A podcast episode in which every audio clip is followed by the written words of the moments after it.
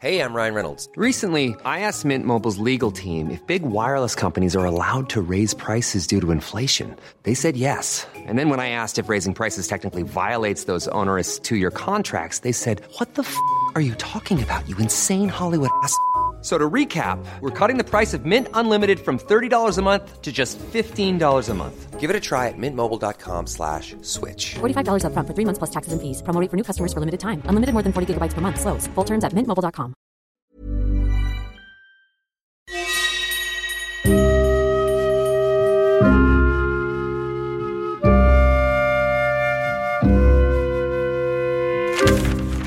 Série noire à la une. Un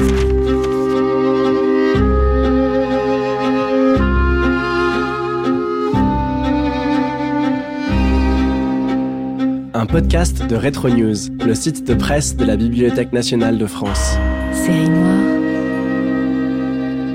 Bonjour, bienvenue dans Série Noire à la Une. Faire dialoguer les journaux et les grands procès, les grandes affaires criminelles et les contenus de la presse de l'époque, c'est ce qu'on fait ici dans Série Noire la Une, la presse et le crime. Déjà neuf épisodes, le dernier en date euh, porté sur le procès Landru, là c'est le neuvième que vous venez de commencer d'écouter.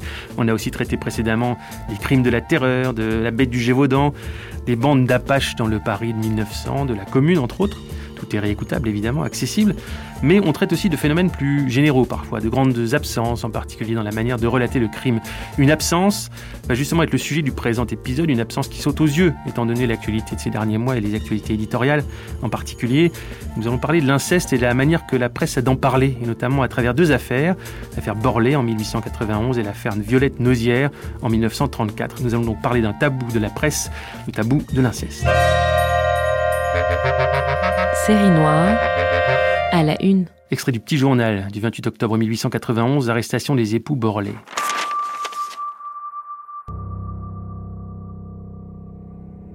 Monsieur Dresch, commissaire de police, a mis hier en état d'arrestation les époux Borlais, demeurant faubourg du Temple, qui pendant deux ans se sont ingéniés à martyriser leur fille Adolphine, âgée de 9 ans. Avant-hier, la mère fit rougir l'extrémité des pincettes dans son fourneau et ayant fait déshabiller la petite martyre, elle lui plongea le fer rouge dans le bas-ventre. Adolphine, en voulant saisir les pincettes, se brûla aux mains. Elle se mit à pousser des cris épouvantables. Mais on y était habitué dans la maison. Les locataires n'intervinrent pas. Et le petit journal du 10 décembre 1891, un petit peu après, au moment du procès des époux Borlée. Ce père dénaturé déclare qu'il ignorait les mauvais traitements que sa femme faisait subir à la petite. Quant à la femme Borlée, qui est femme de ménage, elle se contentait, à l'entendre, d'infliger par-ci par-là quelques corrections à Adolphine dans son intérêt. Qui aime bien, châtie bien. Écoutons ses explications. J'avais mis mon enfant jusqu'à l'âge de 7 ans en pension chez ses grands-parents qui l'ont très mal élevé.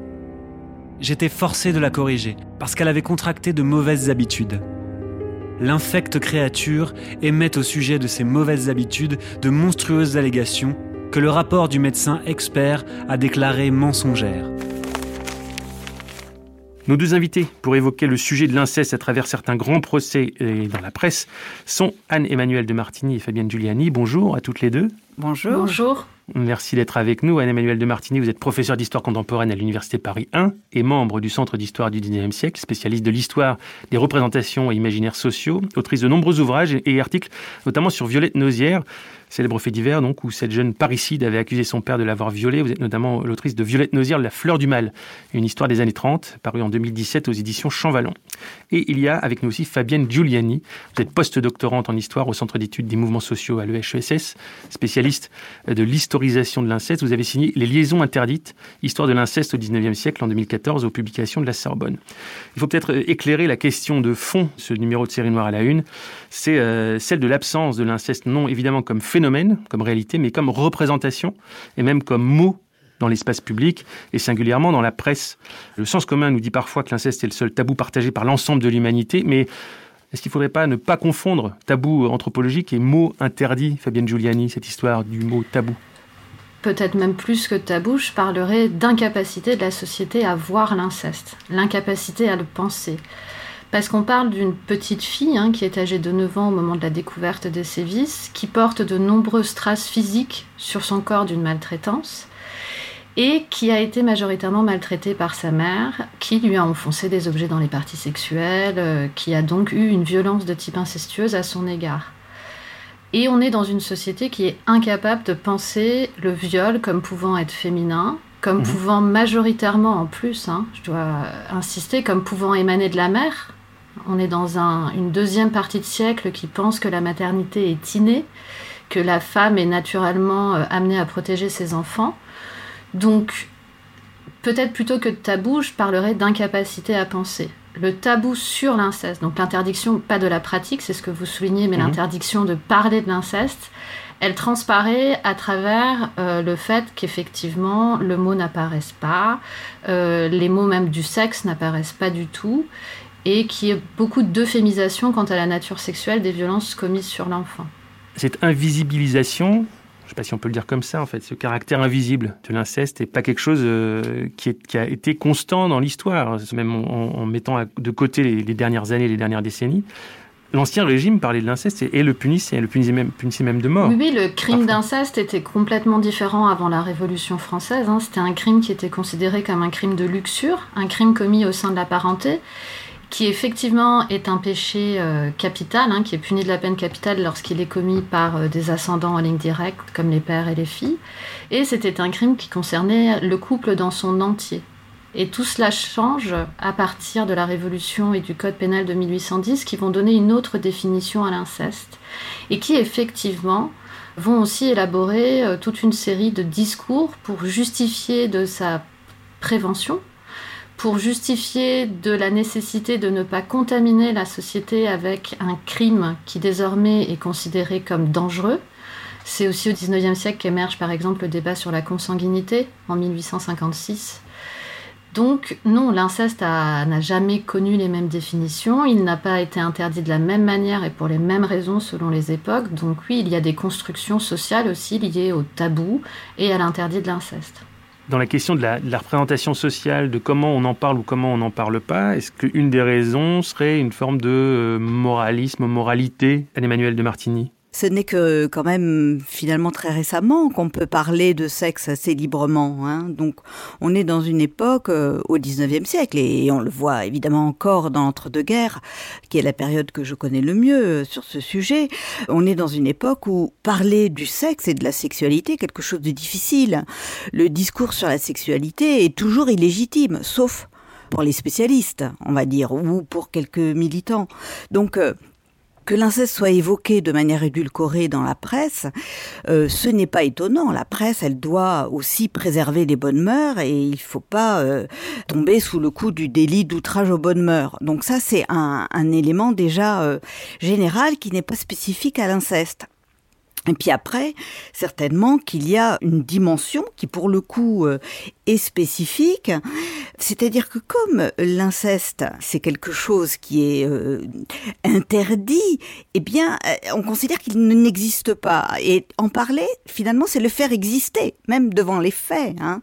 Donc, euh, il y a la volonté de contenir le scandale que constitue l'inceste et le silence permet d'endiguer, si vous voulez, euh, la corruption. Alors évidemment, c'est contradictoire parce que la presse, à la fois, elle informe et en même temps, en disant, elle tait ou elle tait en disant. Voilà. Donc c'est, ça produit des énoncés qui sont assez contradictoires. Et justement, dans, le, dans la foulée euh, de l'affaire Borlet, euh, un extrait du journal officiel de la République française du 1er janvier 1897, on est quelques années plus tard, sur les conséquences et suites de l'affaire. Il suffit de parcourir la collection des journaux judiciaires pour s'assurer que les faits de sévices graves et de mauvais traitements envers les enfants sont très nombreux. Quelque douloureuse que soit l'énumération de ces faits et la lecture de ces hideux récits, il nous faudra bien citer quelques exemples. Nous les emprunterons à l'année 1892 où, à la suite d'actes tout particulièrement atroces commis sur une petite fille de 9 ans, l'affaire Borlet, acte qui avait soulevé l'indignation publique, les tribunaux se montrèrent plus sévères qu'auparavant.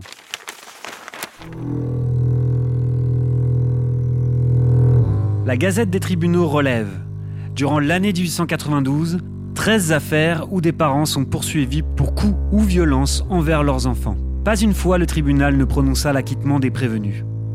Dans 5 cas, il prononça le maximum de la peine. Un procès récent et qui causa en 1892 une grande émotion nous administre la preuve que nous cherchons. C'est l'affaire Borley. Là encore, des cruautés inouïes étaient révélées, si atroces cette fois que, même prouvées, on a peine à se les figurer. Un père, une mère avaient poussé la barbarie jusqu'à des fantaisies infernales. Est-ce que justement ce qui aurait contribué à mettre un mot sur l'inceste dans la presse ne serait pas que, eh bien, il y a la question morale de ce qu'on fait aux enfants.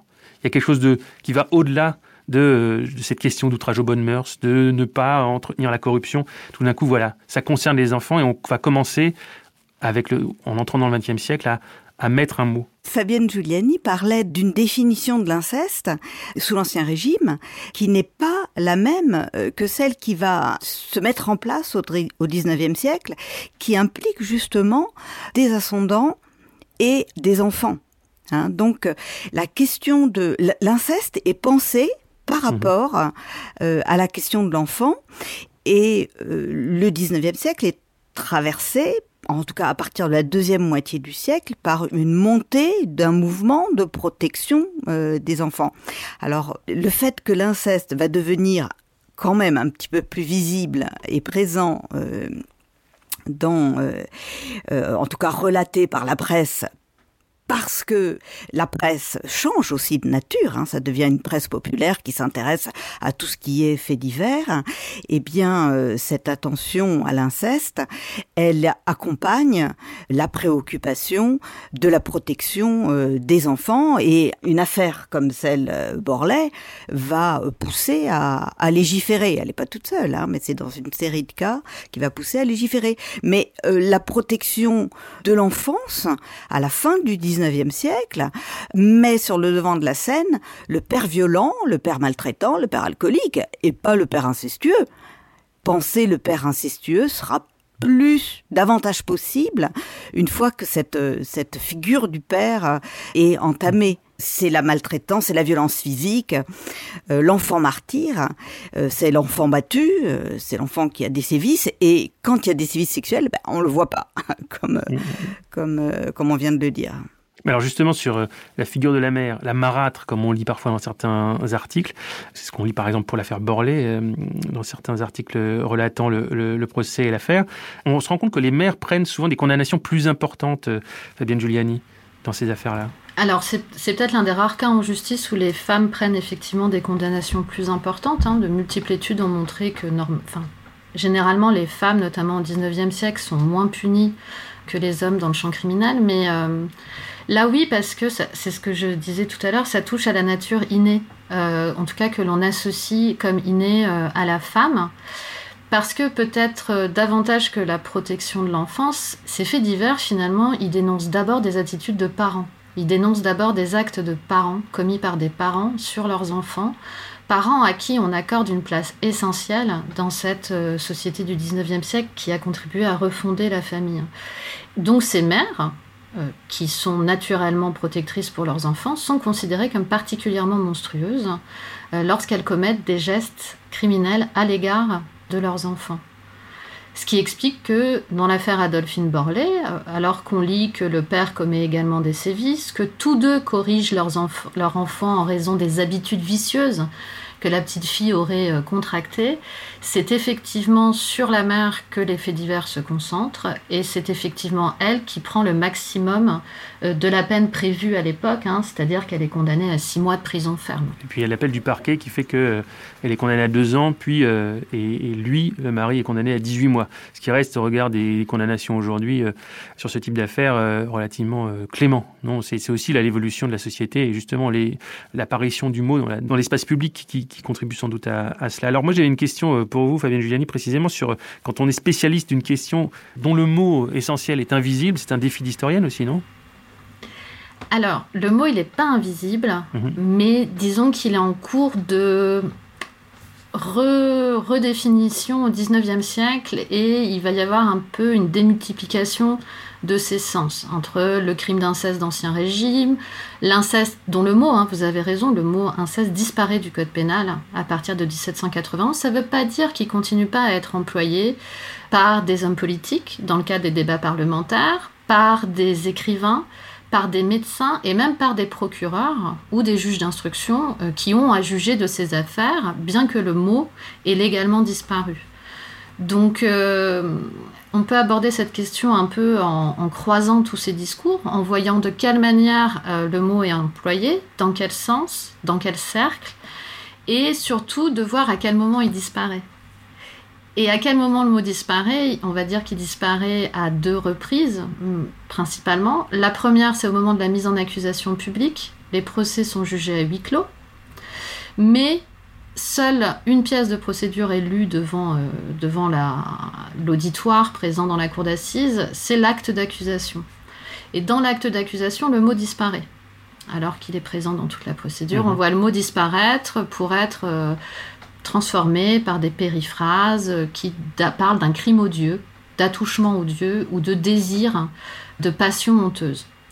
Et le deuxième endroit où on retrouve cette manière de parler, de, ne pas parler de l'inceste, c'est la presse, qui finalement ne va que reprendre ce que euh, les magistrats euh, font afin de préserver euh, la société du scandale et de préserver la société de la contamination de l'inceste. Alors, Anne de Martigny, euh, j'ai lu que euh, quand les journalistes utilisaient le mot inceste pour l'affaire Violette Nozière, pendant le procès, on les interdisait d'accès au procès. C'est vrai? Non, moi je n'ai jamais lu ça. D'accord, ok.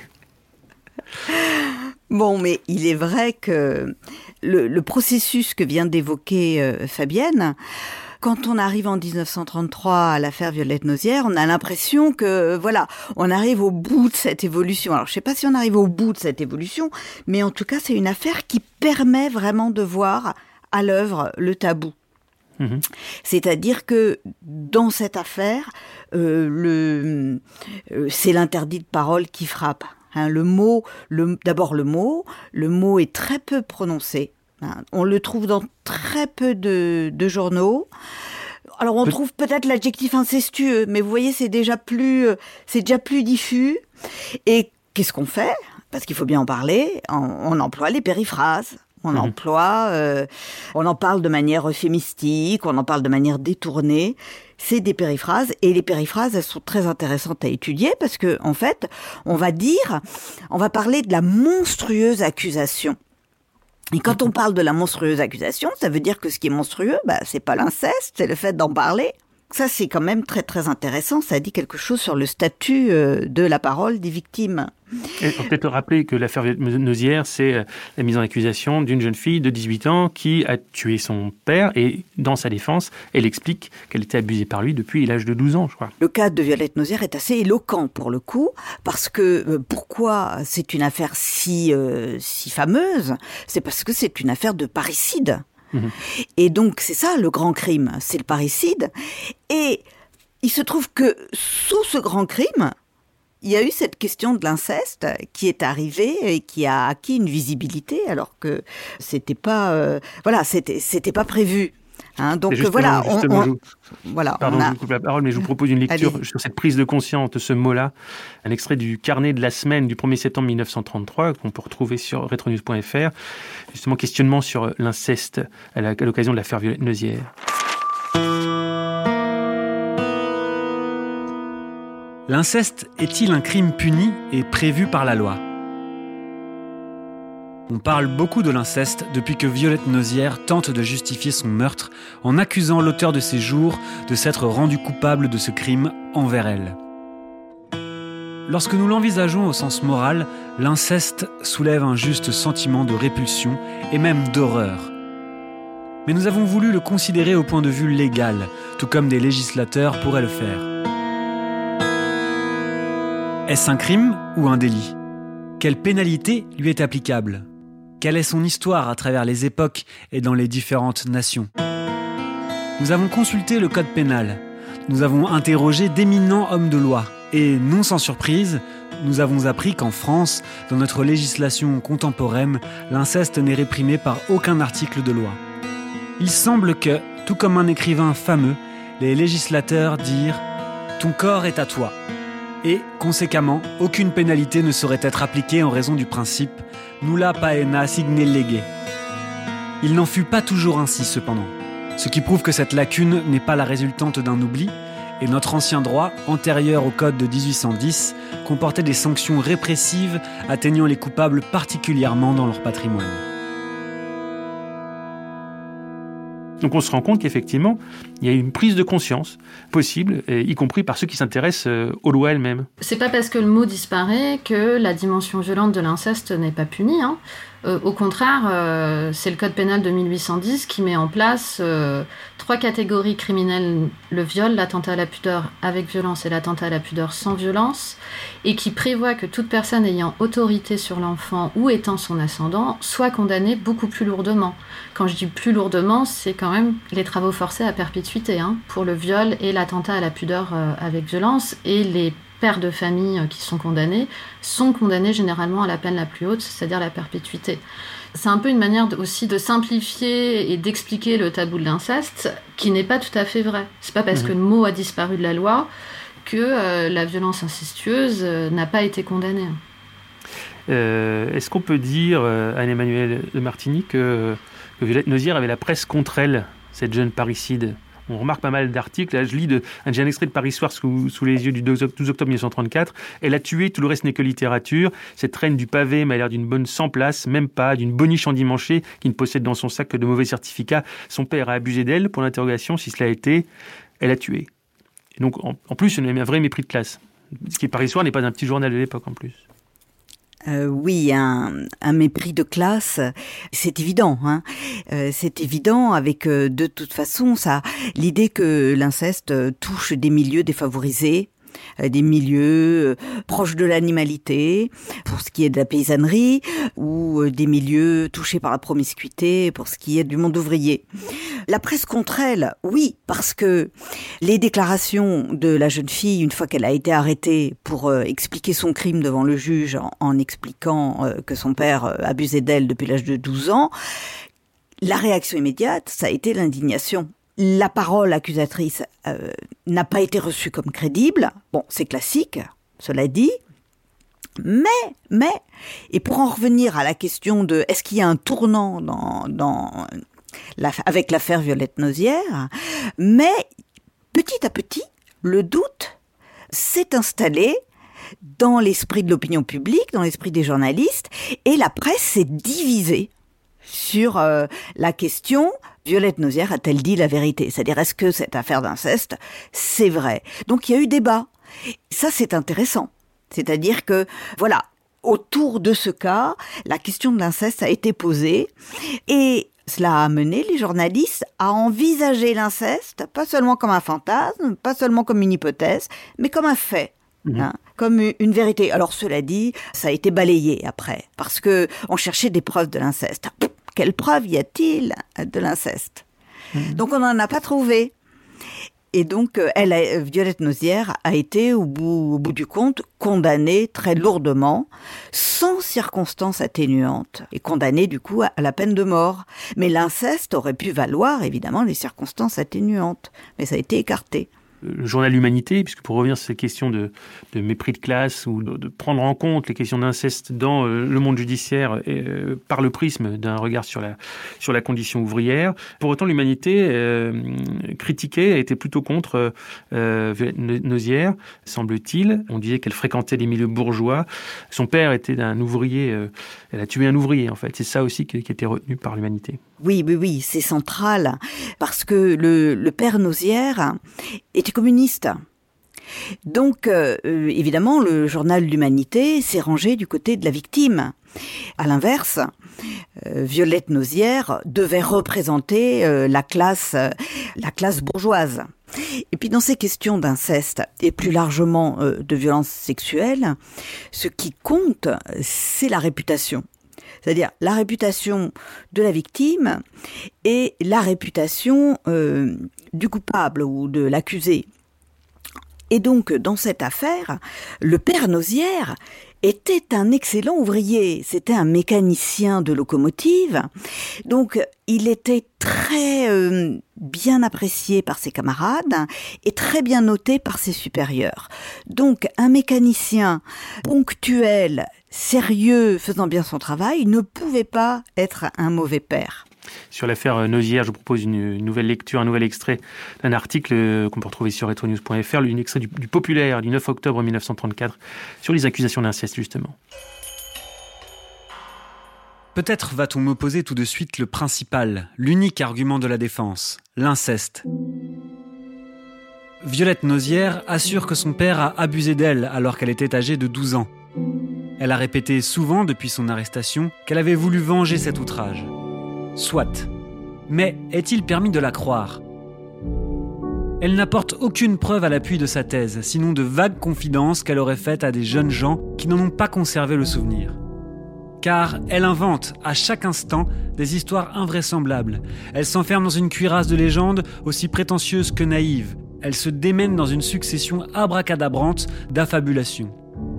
Et d'ailleurs, Supposons un instant que l'inceste soit établi.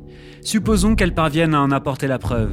Que découvre-t-on aussitôt Que ce viol est ancien de 6 ans et que pendant 6 ans cette perverse gamine en a précieusement conservé le secret? Elle aurait attendu 6 ans pour exprimer sa révolte. 6 ans avant que de savourer son atroce vengeance?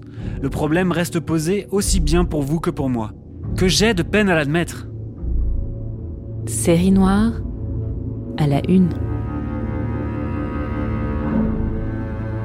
Voilà, ça c'est euh, en plein procès euh, une, une, violence rare, une vraie prise à partie euh, de une prise de parti en tout cas à l'intérieur du à l'intérieur du procès. Fabienne Giuliani sur cet extrait. Alors moi ce que je ce que je peux dire en tout cas, c'est que euh, vous voyez par exemple pour Adolphine Borlé, je vais continuer la comparaison entre les deux mmh. affaires, la petite fille est présentée comme une, euh, petite fille euh, vicieuse, perverse, hein, donc on peut comprendre derrière qu'elle aurait des habitudes de masturbation. Et pendant tout le procès, c'est argué contre elle. Et pourtant, ça ne va pas amener, en tout cas en appel, les parents à être moins condamnés. Donc, à la fin du 19e siècle, cet argument des habitudes vicieuses de l'enfant et de la perversité, il émerge à peine. Il n'est pas encore diffusé dans la société. C'est quelque chose qui vient notamment de la littérature médicale, de plusieurs thèses de médecine à la fin des années 1880, qui euh, tendent à établir un profil d'enfant menteur, vicieux et pervers. Et ce que montre l'affaire Nozière, c'est que 40 ans après l'affaire Borlée, justement, ces discours médicaux se sont diffusés, se sont, euh, ont été entre guillemets acceptés pour euh, dénigrer la parole des enfants qui euh, accusent leurs parents d'inceste. C'était pas tout à fait le cas une quarantaine ou une cinquantaine d'années avant, où au contraire, quand un enfant accusé d'inceste, on avait tendance à le croire parce qu'on pensait que son accusation révélait une corruption de la part de ses parents. C'est surtout là que je peux parler de l'affaire Neusière, c'est en voyant effectivement l'affaire Neusière comme un moment paroxystique où toutes ces différentes théories sur l'inceste et discours sur l'inceste se sont rencontrées pour empêcher, euh, entre guillemets, euh, Violette de, dire euh, les violences qu'elle a subies. Alors comment vous, vous lisez et vous avez lu les cas récents qui sont devenus publics comme euh, le cas d'Olivier Duhamel avec le livre de Camille Kouchner ou euh, la série de podcasts ou peut-être une nuit de Charlotte Pudlowski et Anna Bui euh, chez Louis Média. Est-ce que ça contribue à, à faire exister différemment encore aujourd'hui ce mot d'inceste dans l'espace public? Ce qui me paraît euh, tout à fait euh, frappant avec euh, l'affaire la, Duhamel, c'est la question de la, de la parole, de la parole qui dénonce euh, l'inceste si on compare avec l'affaire euh, Violette Nozière, où euh, cette parole euh, à peine, à peine énoncée a été rejetée, là on a vraiment franchi un seuil. Hein C'est-à-dire que quand le livre de Camille Kouchner est sorti, la presse en a publié de très très larges extraits. Camille Kouchner s'est exprimé. Euh, donc là, la parole est audible la presse offre un espace pour entendre la parole des victimes. Alors là, c'est une victime indirecte, mais justement, ce qui est fort dans le livre, c'est que Camille Kouchner est la sœur du jeune homme euh, qui a subi l'inceste, mais elle dit, je suis moi aussi une victime. je suis victime de ce secret qui a étouffé la parole. Donc ça, c'est un aspect extrêmement important et qui va faire date certainement sur euh, le fait aussi que L'affaire Duhamel a eu des conséquences très concrètes de libération de la parole des autres victimes. Mhm. Et ça, c'est tout à fait euh, remarquable. Il y a aussi un point, pour revenir à ce qu'on disait sur euh, le mépris de classe, l'affaire du Hamel, euh, ce n'est pas le, ce n'est pas la campagne profonde, ce n'est pas le foyer défavorisé ouvrier, c'est la bourgeoisie, c'est la gentry, et ça aussi c'est intéressant parce que vu la médiatisation de cette affaire, ça informe aussi sur la diffusion sociale des pratiques incestueuses. Fabienne Giuliani euh, je suis tout à fait d'accord euh, avec Anne-Emmanuelle de Martini euh, lorsqu'elle parle de, de, changements importants par rapport à l'affaire Nausière sur la réception de l'inceste. Après, par exemple, pour revenir sur l'affaire Kouchner, enfin sur l'apparition de la famille agrandée de, par Camille Kouchner, effectivement, c'est quand même un moment particulier dans le sens où Camille Kouchner, elle appartient à une famille connue, elle appartient à un milieu euh, social euh, aisé. Et donc, moi, j'aurais tendance à penser aussi euh, qu'elle a eu un peu un traitement médiatique différent des autres. Parce que je prends une autre affaire qui est sortie quelques mois après, je prends l'affaire judiciaire Valérie Bacot. Valérie Bacot, elle était jugée pour le meurtre de son conjoint, avec qui elle avait eu plusieurs enfants, et à aucun moment donné, ou alors très très rarement dans l'inceste, a été évoqué le fait que son ancien conjoint, enfin son conjoint, était aussi son ancien beau-père et qu'il avait été condamné pour différents viols sur elle quand elle était préadolescente, quand elle, avait, elle était âgée euh, de 12 ou 13 ans. Donc je trouve encore qu'on reste dans des modalités du dire l'inceste, euh, qui, enfin plutôt de ne pas dire l'inceste, c'est un peu comme, comme Valérie Bacot, c'est un peu comme Violette Nausière. C'est-à-dire que on a complètement oblitéré euh, les violences incestueuses qu'elle a subies de la part de cet homme comme motivation possible euh, du meurtre de son conjoint. Donc euh, voilà, je reste encore un peu prudente sur, mais c'est vrai qu'il y, y, a des évolutions en termes d'écoute. Je vous remercie, merci beaucoup de nous avoir éclairé sur, sur ce sujet et le traitement de l'inceste par la presse euh, sur une grosse centaine d'années, rapidement comme ça, dans euh, notre format de série noire La Une. Anne-Emmanuel de Martini, Fanny Dulani, merci beaucoup à vous. Merci à vous. Voilà, c'est la fin de cette série noire à la une, le podcast de Retro News, le site de presse de la Bibliothèque nationale de France. Ce podcast est préparé par Camille Ferré, réalisé par Guillaume Giraud et produit par Wave Audio avec toute l'équipe de Retro News, Étienne Manchette, Julien Lucchini, Julien Morel, Thomas Baumgartner au micro. On se retrouve dans un mois sur toutes les plateformes et sur retronews.fr pour plonger dans l'histoire de la presse avec une autre série noire à la une. Série noire à la une.